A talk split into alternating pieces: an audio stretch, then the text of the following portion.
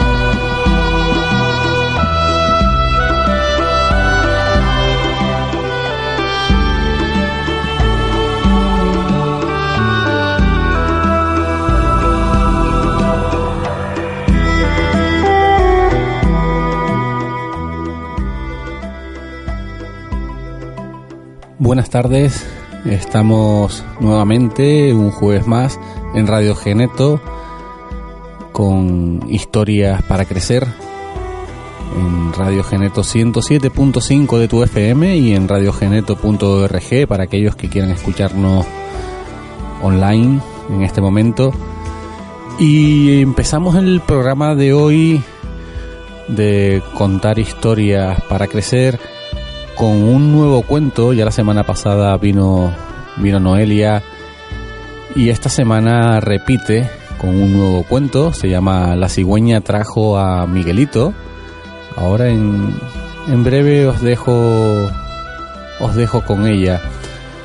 También en el programa de hoy vamos a hacer una entrevista a Amelia Cobos, una escritora nueva, nueva escritora, ha escrito un libro y, la vamos a tener en un ratito con nosotros.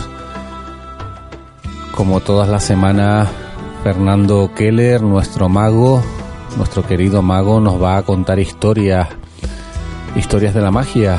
Hoy nos va a, a traer la información, la historia de quien dicen que es el padre de la magia y de otro gran mago que cogió el nombre de, del padre de la magia y, y, ahí podemos diferenciar quién es uno y quién es otro en este mundo increíble como es el ilusionismo, la magia. Y empezamos, empezamos nuestro programa donde también tendremos cuentos, cuentos que nos ilusionan como todas las semanas. Les dejo con La cigüeña trajo a Miguelito.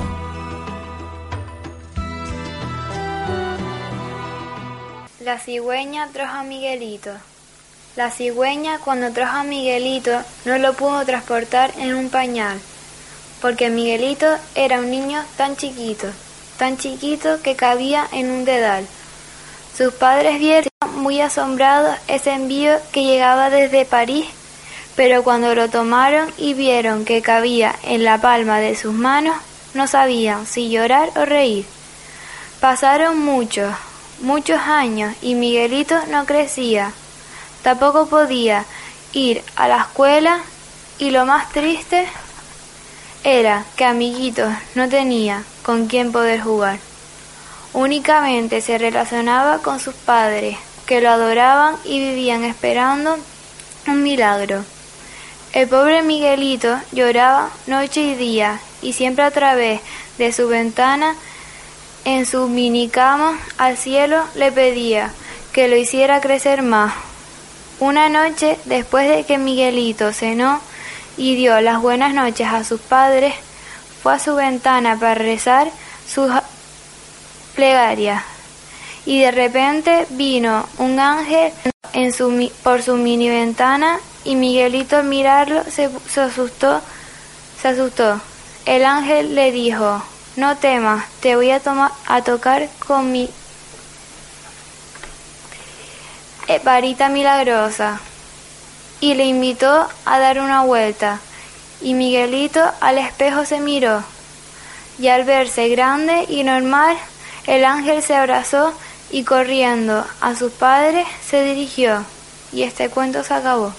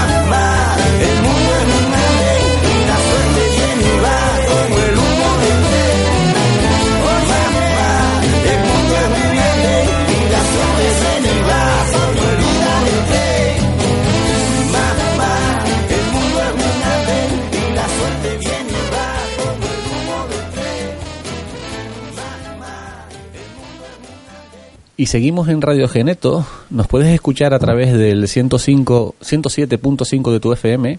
También puedes hacerlo online a través de radiogeneto.org. Y como no, si deseas escucharnos en otro momento, puedes descargarte los podcasts del programa en nuestro canal de ebooks, buscándonos por Historias para Crecer. Hoy tenemos con nosotros a Amelia Cobo. Amelia mm, la conocí a través de las redes buscando un libro especial y un día me encontré con su obra Todo está en nada. Un libro que cuenta una historia, la historia de Carlos, y es tan fascinante que, que en este pequeño libro se relata y bueno, me puse en contacto con Amelia y le invité a estar con nosotros a través de la radio. Buenas tardes, Amelia. Hola, buenas tardes, Roberto. ¿Qué tal? ¿Cómo estás? bien, muy bien. Bien. Eh, deciros que Amelia eh, la tenemos al otro lado del teléfono porque Amelia reside en Barcelona. Bueno, en Barcelona no, cerca de Barcelona, ¿verdad, Amelia? Correcto. Sí, sí, en un pueblo pequeñito. ¿Cómo se llama el, el pueblo, Amelia? Cañellas. Cañellas. Ujú. Está cerca de Sitges. Muy lo bien. conoce mucha gente. Milanova y la Geltrú y Sitges. Ajá. Dices, dices pequeñito, pero sitúanos, porque eh, aquí en, Tenerife eh, tenemos dos ciudades grandes, Santa Cruz y La Laguna, que cada una tiene 300.000 habitantes cada uno, y el resto son pues pueblos que rondan los 10.000, 15.000 habitantes. ¿Cuánto, ¿Cuántos habitantes puede tener Cañella? Pues, a ver, yo no soy muy, muy buena en esto, ¿eh? Pero mira, mira, eh, creo que sobre unos 5.000. Bueno, bueno, es un pueblo bien, bien. Quizá alguno menos, no sé. Bueno, bueno, nos hacemos una idea, nos hacemos una 5001 desde que estoy yo. muy bien, muy bien. Y, Amelia, bueno, eh, yo acabo de comentar, ¿no? Que, que te conocí a través de, las redes buscando buscando libros porque me encantan buscan, me encanta buscar libros para sobre todo de, historias, de cuentos y, encontré tu libro. Eh, de hecho, he adquirido algunos a través de, eh, de tu página web. y Pero, ¿cuál es tu, tu profesión? Bueno, pues yo eh, siempre he estado vinculada con el sector de las artes gráficas. Mi mm. padre trabajó muchos años en una imprenta y lo que me contaba acerca de cómo tomaban forma los libros, las revistas, pues todo esto visto con ojos de niña me parecía una aventura. Así que desde bien joven también me ha gustado escribir. Recuerdo que, estudiaba en el diccionario, pues solía abrir las páginas así al azar y seleccionaba palabras para memorizarlas y bueno, también los dictados, las redacciones, así que bueno, siempre el tema de la escritura pues ha estado ahí desde, desde bien jovencita.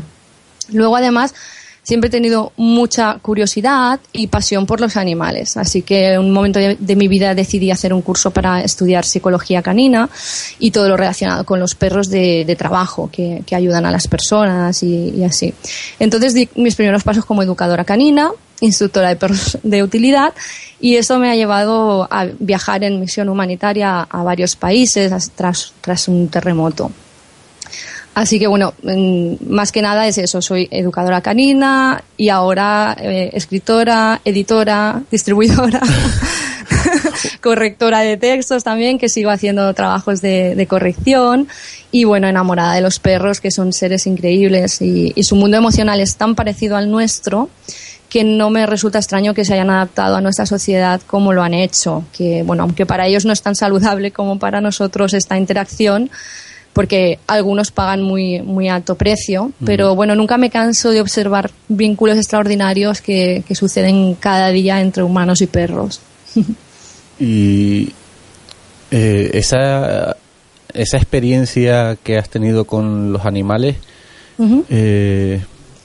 te, te ayuda también a, la hora de, escribir, ¿no? Supongo que, que te, te aporta mucha creatividad y, y, otra forma de ver la, la, vida para después llevarlo a, al papel. Bueno, claro, yo, bueno, desde que estoy con todo el tema de los perros y bueno ya te digo siempre he tenido curiosidad ¿eh? pero claro con los perros yo pues he puesto mucho en práctica la observación porque claro si tú quieres estás estudiando una especie y quieres aprender y entender cómo piensa, cómo aprende, cómo, pues claro, observas. Y claro, esta observación sí que me ha, me ha llevado incluso a sacar mis propias conclusiones respecto a, muchos aspectos y mm, incluso te puedo decir que me ayuda con los niños también.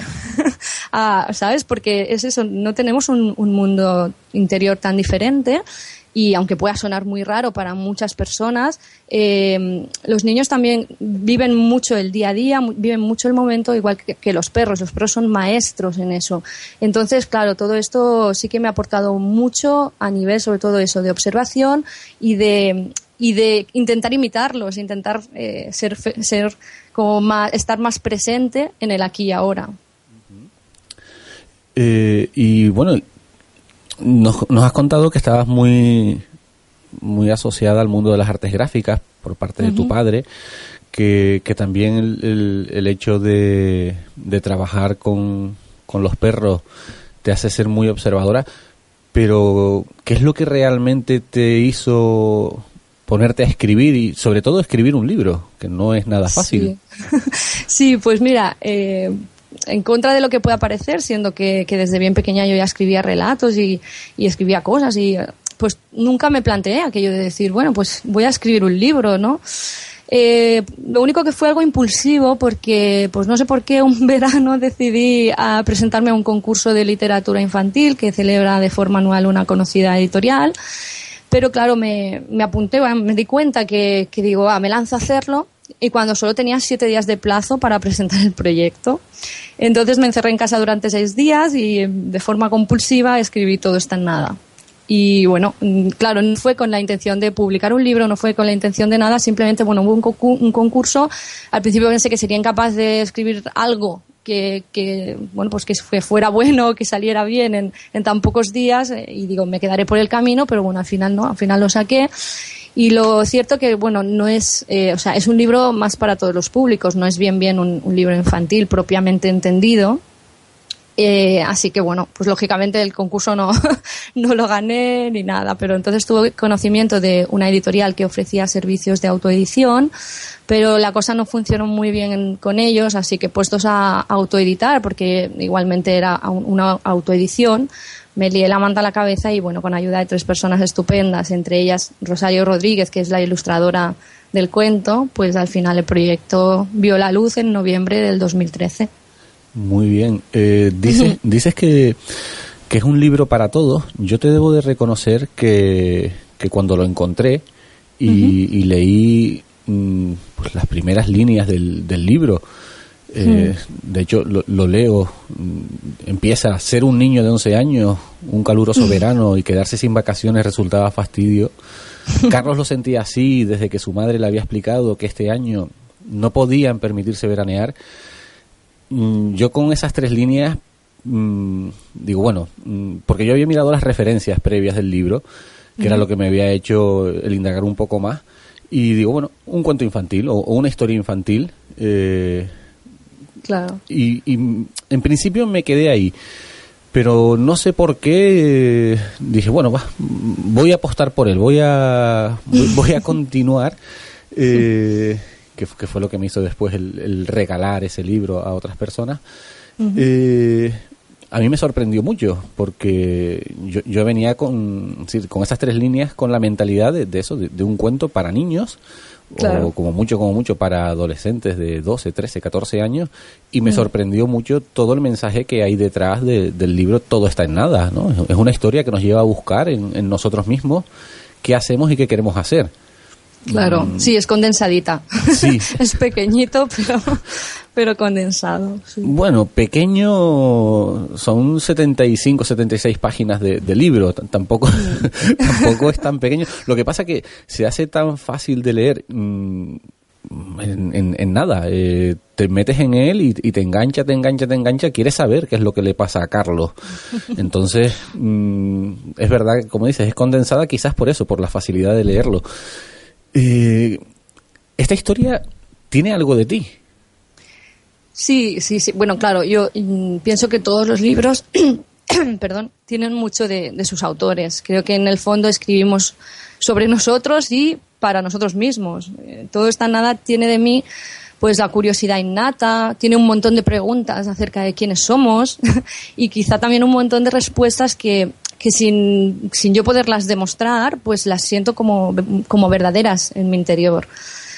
También pues supongo que tiene un sentimiento de que vamos eh, en dirección equivocada como sociedad, que, que siempre estamos buscando en el exterior eh, tanto lo que estamos convencidos de que nos falta como a los culpables de que no consigamos todo eso que creemos que nos falta, ¿no?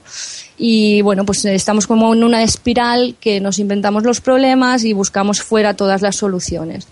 Yo sé que puede sonar un poco atópico el, el, busca en tu interior y todo esto, ¿no? Pero es que creo que ni siquiera hay que buscar, solo es eh, aquietar, sobre todo aquietar nuestra mente y, y escuchar.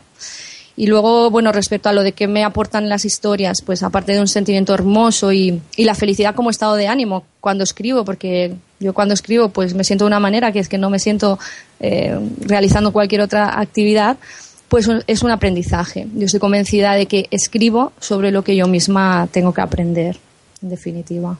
Mm, yo quiero aclarar una, una cosa porque acabas de comentar, ¿no? Esa, esa felicidad, esa búsqueda en el interior. Eh, todo está en nada no es un libro de autoayuda. Todo está, todo está en nada es una historia, es, un cuento.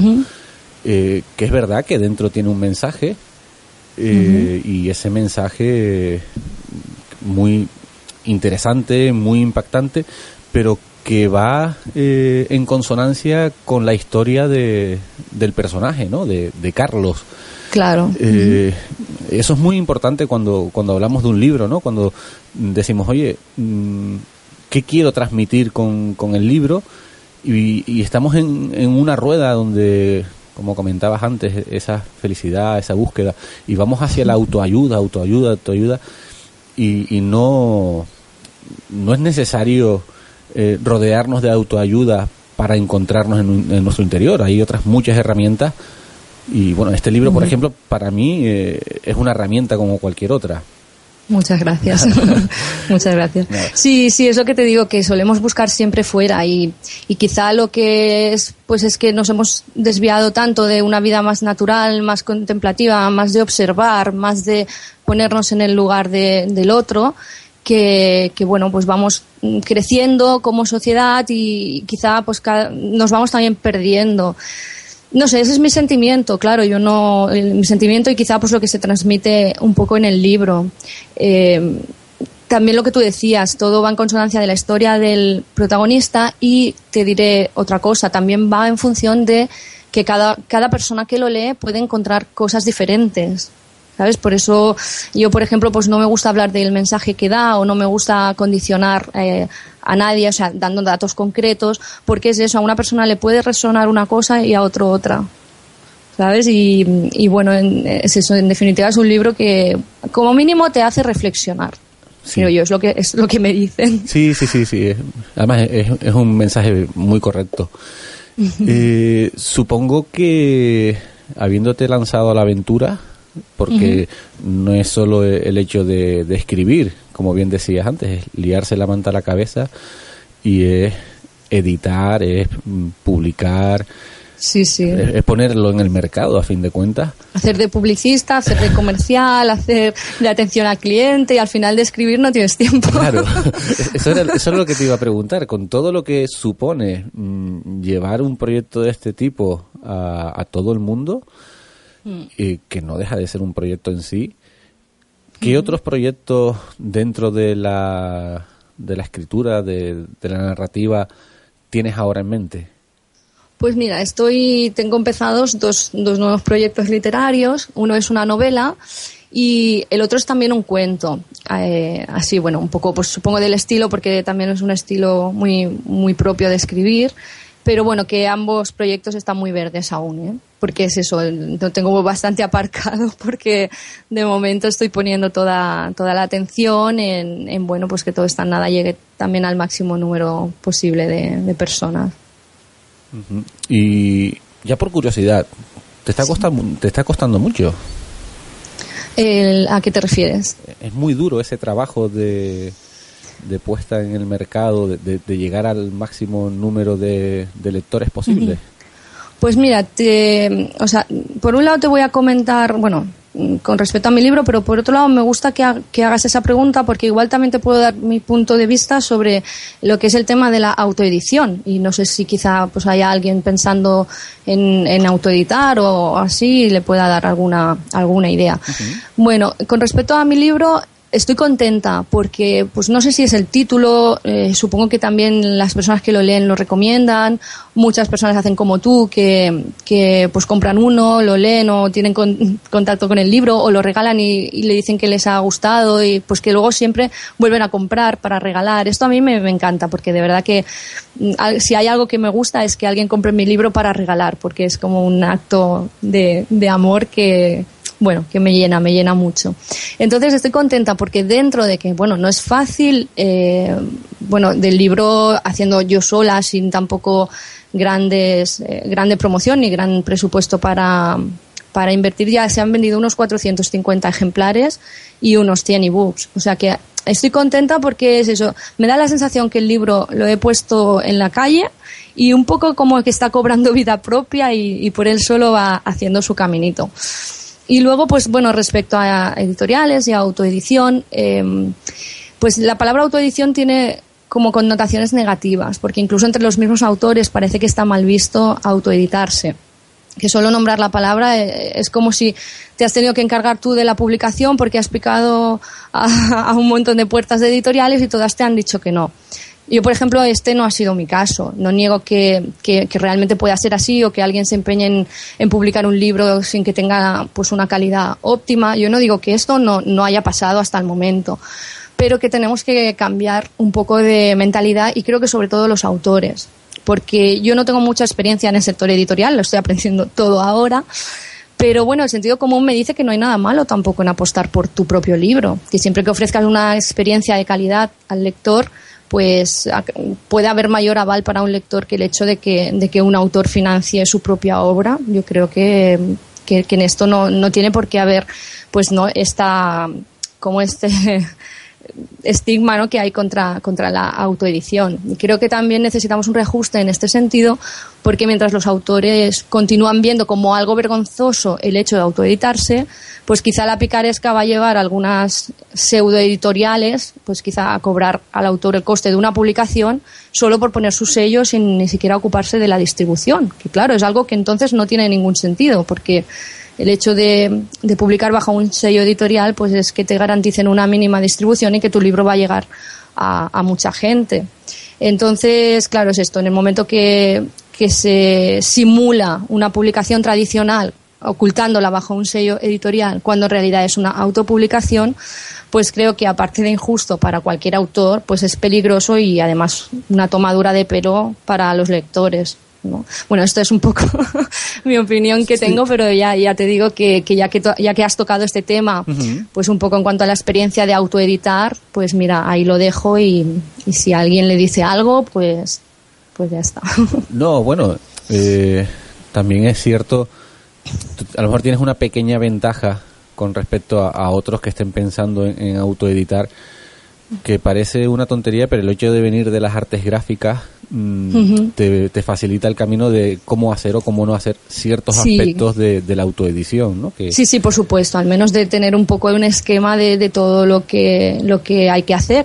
Pero te garantizo que hoy en día no es difícil porque puedes encontrar los servicios, servicios de calidad a un precio bastante bueno que también todo es ponerse, que tampoco tienen ningún secreto, ¿sabes? O sea, que se puede, se puede hacer. Entonces, está claro que lo más importante es dar el salto, eh, eh, ese ponerte en el precipicio, mirar hacia abajo y decir, y yo me voy a meter ahora en este jaleo. y yo lo hice sin, sin quererlo, o sea que al final es que todo fue como, bueno, ya te digo, salió mal el tema con la editorial y, tenía dos opciones, era o bien, pues desisto ya del proyecto y bueno, pues bien, ¿sabes? me, me me estoy llorando y pensando que desgraciadita soy o algo así, digo, o me lío la manta a la cabeza y lo tiro para adelante. Y bueno, y al final es lo que hice, pero ya te digo que nada de esto fue programado, ni yo he vivido toda mi vida queriendo publicar un libro. Ahora, que en este momento estoy contentísima y, no lo cambiaría y estoy segura de que, de que estoy pues un poco realizando mi proyecto, mi o sea, mi, mi propósito de, de, vida, ¿no? Que es de, alguna manera llegar a las personas a través de lo que escribo.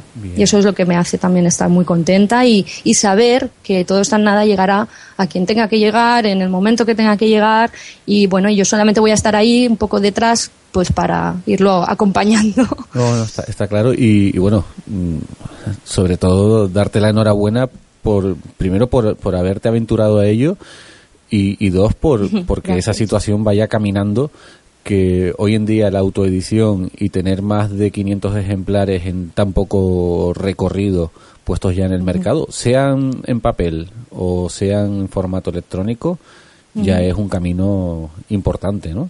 Sí, sí, yo, bueno, al menos estoy contenta, ya digo, tampoco como no tengo expectativas ni, ni techo, ni mínimo, ni máximo, es decir, que llegue a donde tengan que llegar y...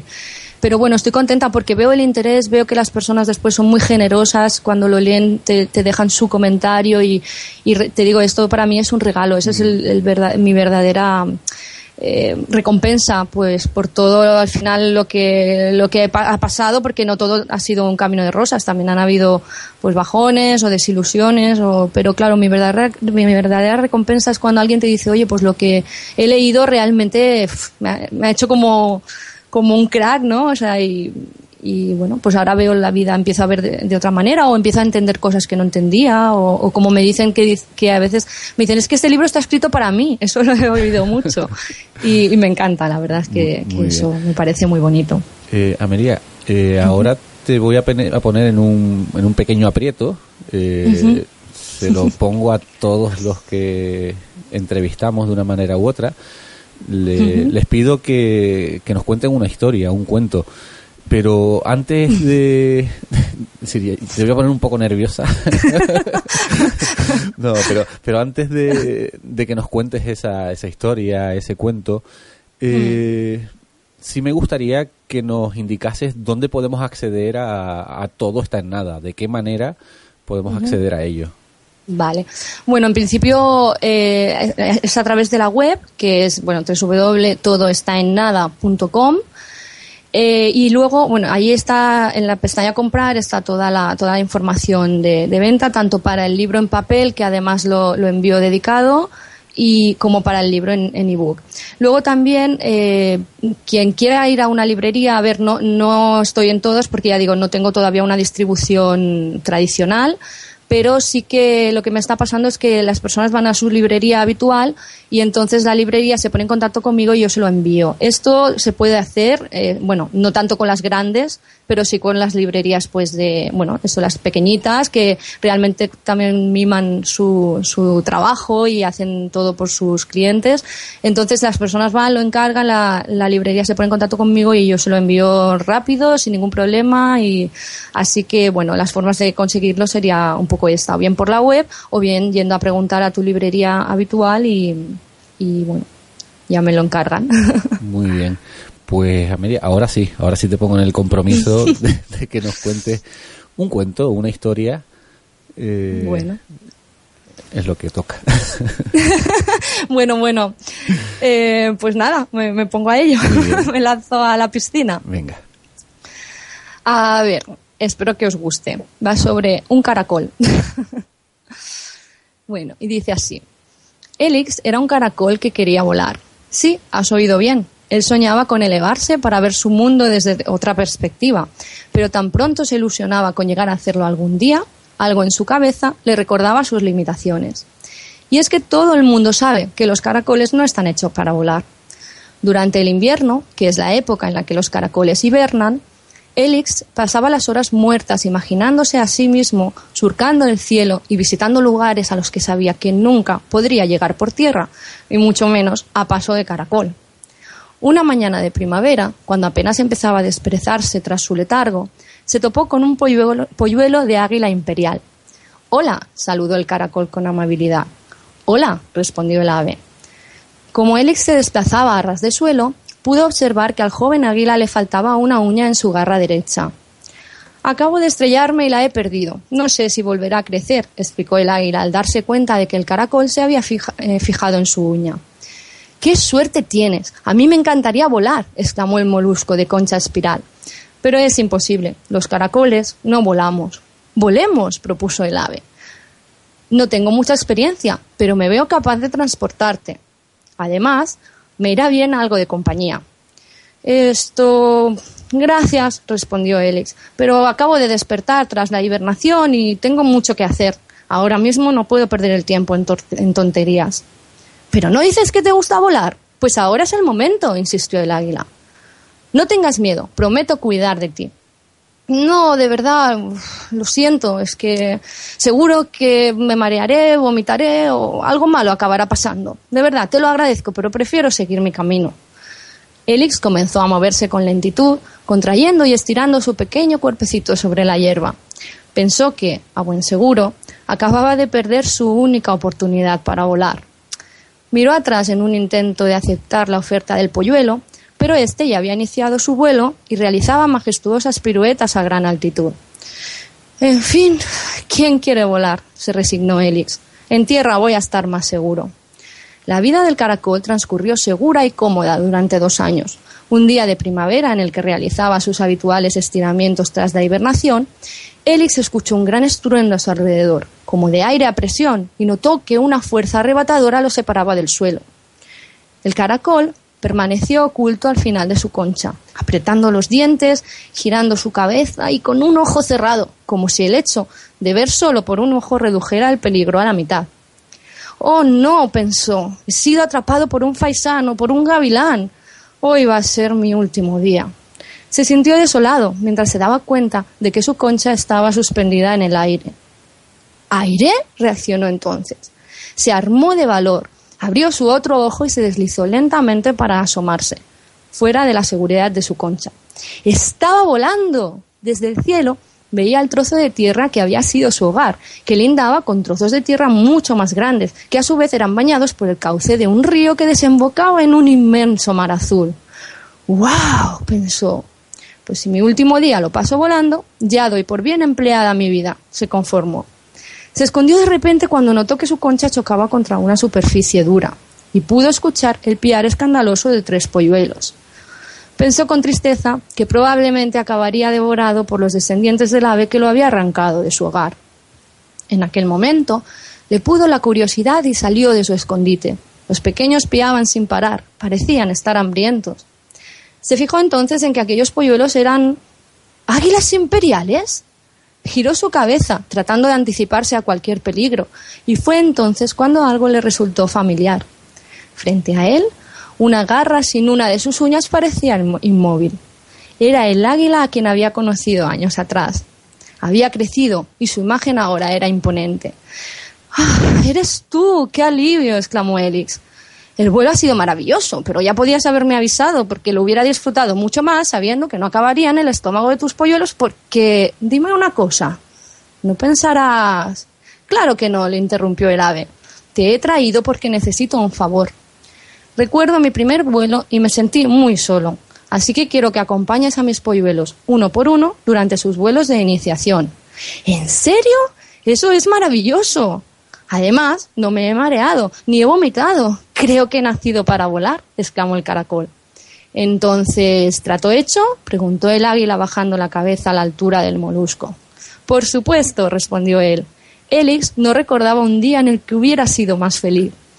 Nuestro amigo se dedicó a volar con polluelos inexpertos de águilas imperiales y consiguió de esta manera su sueño. Entre sesión y sesión explicaba a todo aquel que quisiera escucharle las grandes aventuras que ser instructor de vuelo le permitía vivir.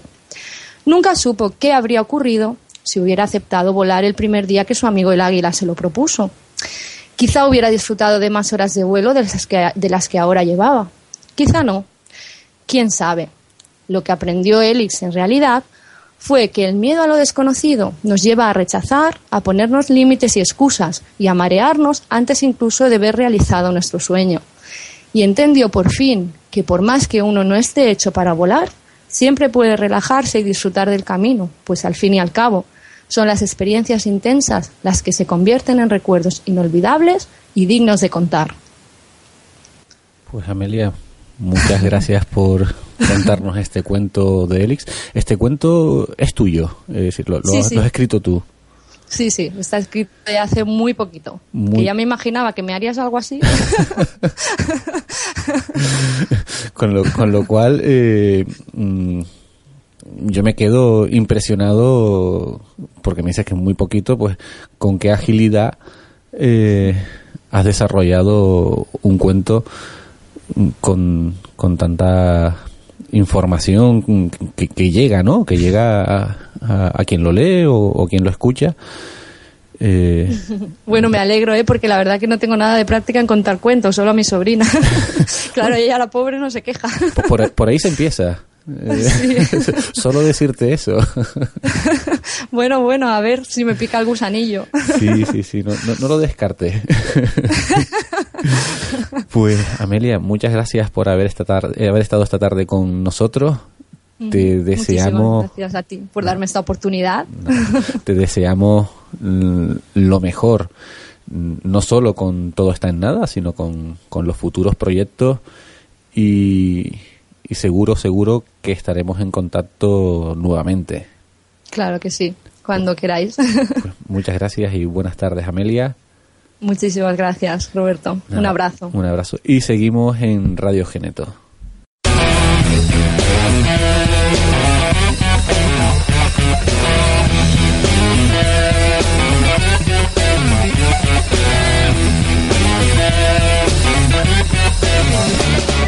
Brillante cirujano, con brillante porvenir, deslumbrante el brillo, mm, acabado por el anís.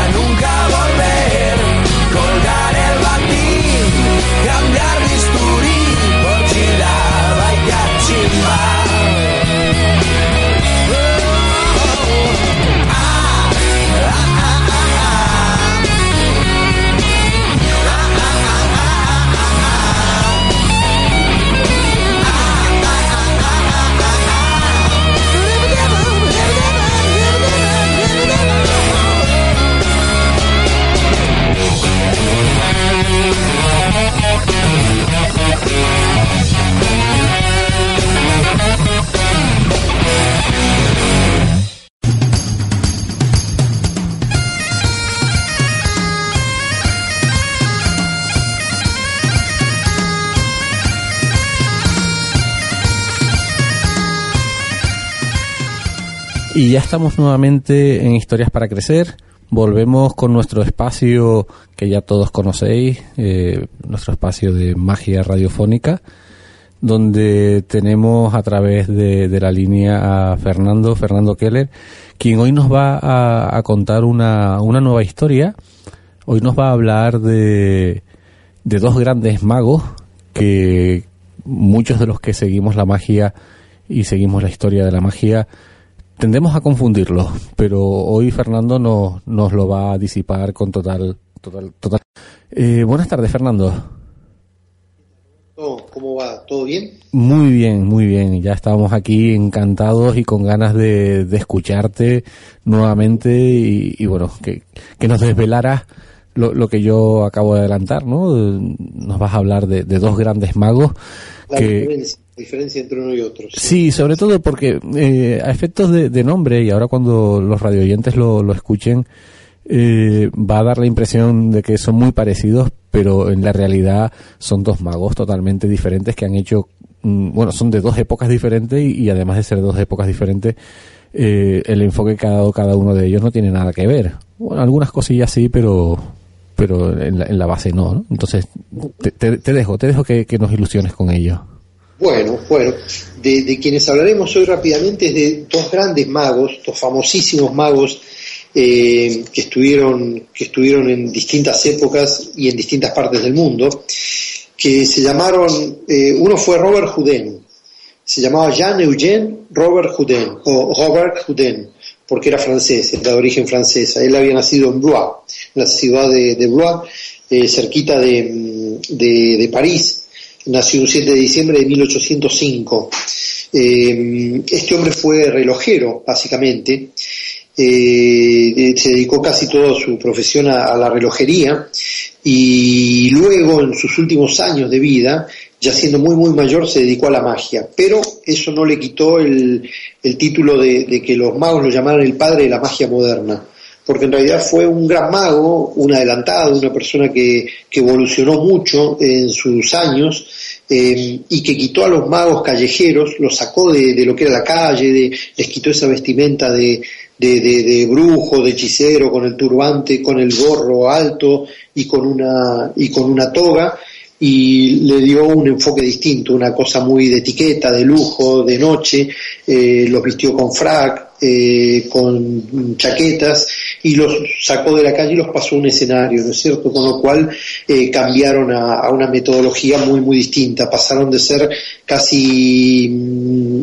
eh, artistas callejeros y terminaron siendo realmente unos grandes eh, artistas de, de, los grandes espectáculos, sobre todo parisinos, ¿no? Luego se, se, desparramaron por el mundo y hoy en día los tenemos en Las Vegas trabajando como grandes espectáculos. Bueno, Robert Houdin fue, eh, fue ese, fue el padre de la magia moderna. Eh, pero no solo fue relojero y fue mago, sino que además creó muchos autómatas, fabricó muchos autómatas que hoy en día se pueden ver en algunos museos, son auténticas obras de arte. Eh, en el Museo de Chapultepec en México, por ejemplo, hay uno, el prestidigitador, que es increíble, funciona a cuerda y el mismo muñeco, eh, que es un reloj, hace magia, hace truco de magia al público, es una pieza de relojería. Hay algún otro mago en los Estados Unidos, como Johnny Gowan, que es un ingeniero de magia, que fabrica trucos para David Copperfield, para Siegfried Roy, para toda esta gente. Tiene un par de muñecos autómatas creados por Robert Houdin y mm, restaurados por él, que son maravillas, son maravillas. Eh, hay que hay que realmente verlo. Es un capítulo aparte el hablar solo de los autómatas, ¿no? Pero bueno, Robert Houdin fue inventor, por ejemplo, de aquel famoso truco que hoy en día se ve hacer, que yo mismo lo hago cada noche, que es donde se ponen dos escobas o dos espadas, se acuesta una chica, una, al ayudante del mago encima y se la deja flotando, suspendida sobre los dos elementos, ¿no es cierto? Luego se quita una espada, se quita la otra y la chica queda literalmente en el aire que le llamaba la suspensión etérea. Le pasan un aro y demuestran que no hay nada que soporte a la chica, está totalmente flotando y levitando. Ese número fue creado por Jean-Eugène Robert Houdin en los años aproximadamente 1850, 1860, por allí, lo, presentaba Robert Houdin en Francia como un éxito rotundo y hoy en día sigue siendo un éxito absoluto. Pero Robert Houdin no se dedicó exclusivamente a eso, como era un, investigador, era un tío muy de avanzada, eh, creó muchos aparatos oftalmológicos, que, hoy en día se siguen utilizando ante una revisión oftálmica. Si uno va a ver al oculista, eh, eh Robert Houdin inventó siete aparatos oftalmológicos, eh, pero entre ellos, entre los siete que inventó, hoy en día dos se siguen utilizando para una revisión médica desde el punto de vista de, un médico oculista, que es el retinoscopio y el pupilómetro. Esos dos aparatos que se usan médicamente los inventó este mago que se llamaba Robert Houdin. Inventó mm, algunos números de magia con electricidad también, eh, muchos trucos de magia donde utilizaba electricidad.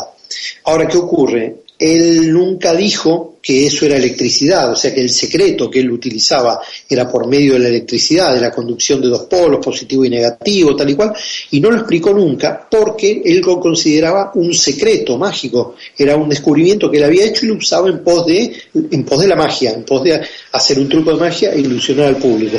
Pero el dato curioso, Roberto, es que Robert Houdin eh, inventó estos trucos de magia utilizando electricidad, y lo inventó unos cuantos años antes de que Thomas Edison descubriera la electricidad en el mundo, ¿no es cierto? Entonces, ¿qué quiere decir? Que el descubridor de la electricidad no fue realmente Thomas Edison, sino que fue Jean-Eugène Robert Houdin, un mago francés que nunca quiso explicarle al mundo que él usaba la electricidad porque lo consideraba auténticamente un secreto mágico, ¿no es cierto? Eh, cosa que no le importó en absoluto. Pero bueno, podría haber sido famoso, más famoso todavía, e incluso hasta millonario, quizás, no lo sé, ¿no es cierto? Pero bueno, fue algo que a él auténticamente no le preocupó porque vivió realmente muy bien toda su vida, ¿no es cierto? Tuvo una, una vida muy, muy, muy variada, muy prolífica. Y ahora, ahora vamos a hablar del otro mago en particular. Podría seguir contándoles muchas cosas más de Robert Houdin, porque tuvo realmente una vida muy, muy espectacular, ¿no es cierto? Eh, creó un par de teatros en París que fueron auténticamente exitosos. Y vamos a hablar ahora, vamos a dejar a, Robert Houdin y vamos a hablar ahora del otro mago que, que, que hacías alusión vos al principio, que es Harry Houdini. Harry Houdini fue un mago, pero además de mago fue escapista. Eh, la versión o el rubro de escapista en el mundo de la magia es una persona que se evade de eh, cadenas, si lo amarran eh, con cuerdas y se escapa también, si le ponen esposas en las muñecas también se las quita mágicamente o por medio de un gancho o de una ganzúa o de un imperdible y logra quitarse cualquier tipo de atadura, ¿no es cierto? Si lo encierran en un cajón y clavan el cajón y lo amarran, el mago escapista va a realizar una evasión, una fuga y va a poder liberarse y escaparse de el, el cajón que esté amarrado o el cajón que esté clavado o atornillado y va a poder liberarse y escapar de ahí. Esa era la especialidad de Harry Houdini.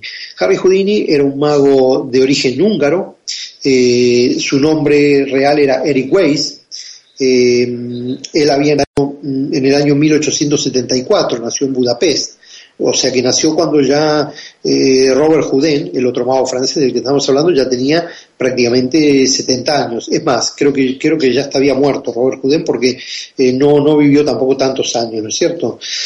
Y entonces Harvey Houdini eh, emigró a Estados Unidos, eh, como, mucha, como mucha gente en aquella época, empezó a trabajar en barracas, en circos, haciendo de trapecista, de equilibrista y tal, y terminó dedicándose al mundillo de la magia.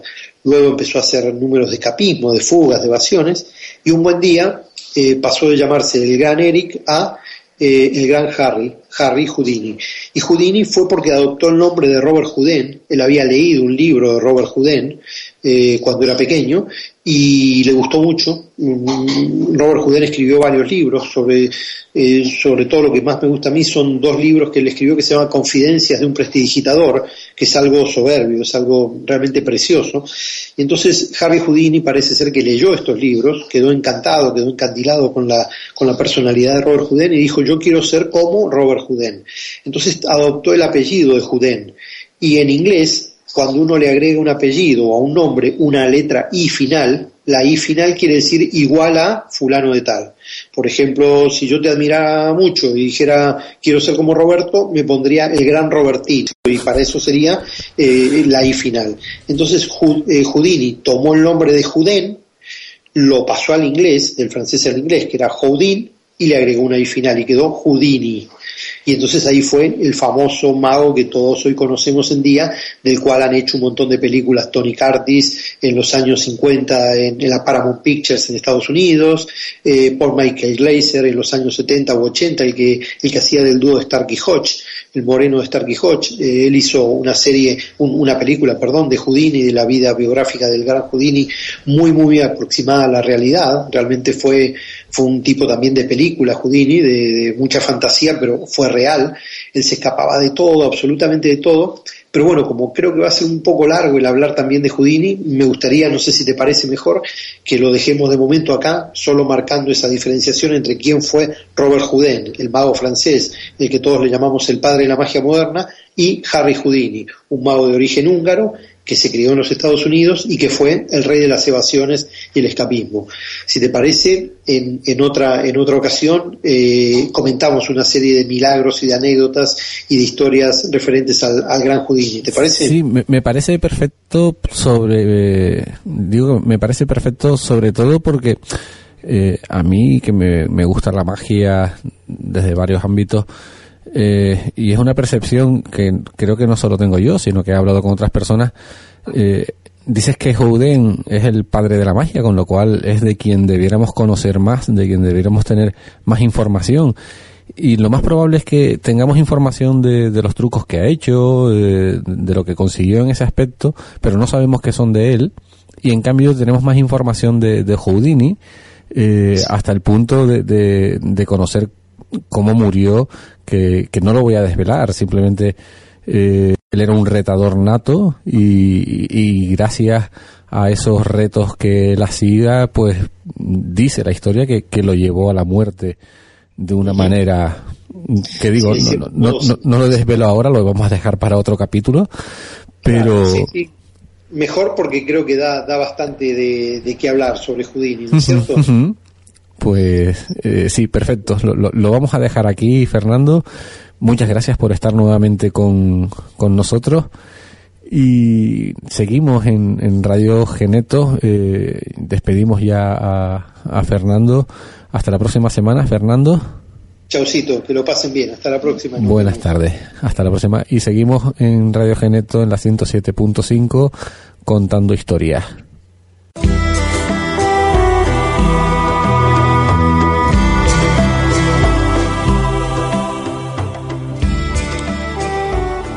Y llegamos al final de nuestro programa de hoy. Este programa es el último de, de esta temporada. Ahora nos vamos de, vacaciones a lo largo del mes de agosto y estaremos nuevamente con ustedes eh, dentro de un mes prácticamente. Eh, no olviden, no olviden contar historias, contar cuentos contarle cuentos a los mayores, no, no olviden contarle cuentos a los niños, no olviden contarse cuentos para ustedes mismos. Es un mundo único y que nos aporta eh, infinidad de paz y de alegría el, contar historias y, el recibir historias. Antes de, irme, agradecer a, a Tomás, que lo tengo a mi derecha realizando el, el programa, nuestro realizador. Y para, para finalizar esta, esta etapa, quiero dejaros con, con una historia que a mí me, me encanta, me encanta contarla. Es una historia, es un pequeño cuento de, de Benedetti y, y se llama Atentado al pudor. Y dice así, los detuvieron. Los detuvieron y no sabían por qué. Ellos no sabían que estaban haciendo mal, porque para ellos hacer el amor en el rellano fuera de su casa no contraía nada malo. Por más que le explicaban que eso no se podía hacer, ellos no lo entendían. Si realmente lo único que hacían eran amarse. Pero es que fornicar en el rellano no está permitido. Ellos decían que era la única forma que tenían de expresar su amor, porque él sufría de agorafobia y ella de claustrofobia. Espero que les haya gustado este último cuento y nos encontramos nuevamente en unas semanas.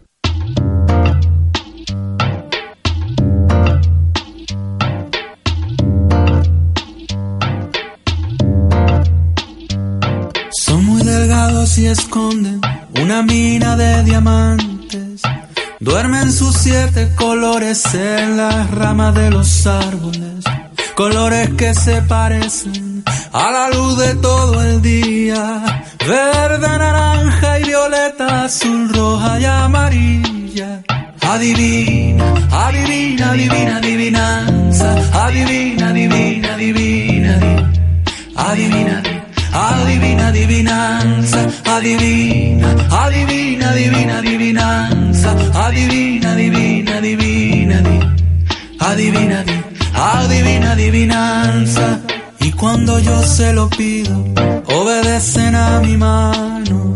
Y de su cabeza nacen los dibujos que yo hago. Como la canción termina, ya lo habrás adivinado. Tengo un arco iris siempre en mi estuche guardado. Adivina, adivina, adivina, adivinanza, adivina. Amplify your career through training and development solutions specifically designed for federal government professionals. From courses to help you attain or retain certification, to individualized coaching services, to programs that hone your leadership skills and business acumen, Management Concepts optimizes your professional development. Online, in person, individually, or groups, it's training that's measurably better. Learn more at managementconcepts.com. That's managementconcepts.com.